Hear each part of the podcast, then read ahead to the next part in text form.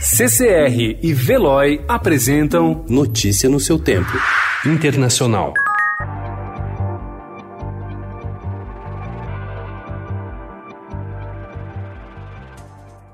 O avanço nos casos da Covid-19 na Suécia fez subir também o tom das críticas ao governo local, que decidiu, como estratégia contra a pandemia, deixar escolas, bares, cafés e restaurantes abertos ao público. De acordo com o primeiro-ministro Stephen Lofven, a partir de agora, medidas de restrição mais rígidas podem ser necessárias.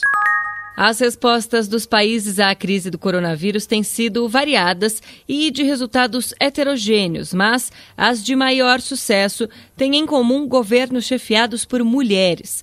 Em dois exemplos, Alemanha e Nova Zelândia, as estratégias foram diferentes, mas o êxito foi parecido em comparação a outras grandes economias. Today, I'm instructing my administration to halt funding of the World Health Organization while a review is conducted to assess the World Health Organization's role in severely mismanaging and covering up the spread of the coronavirus.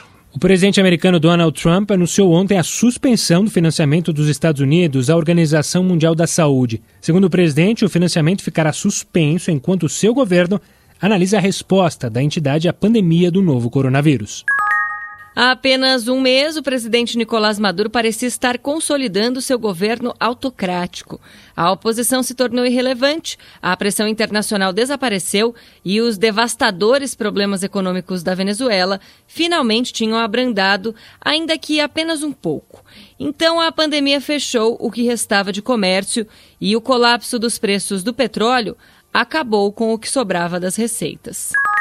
O primeiro-ministro indiano Narendra Modi estendeu ontem a quarentena nacional por mais três semanas, impedindo que mais de um bilhão de pessoas deixem suas casas. Ele elogiou a população por agir agressivamente contra o coronavírus e disse para os indianos não baixarem a guarda. Notícia no seu tempo. Oferecimento CCR e Veloy.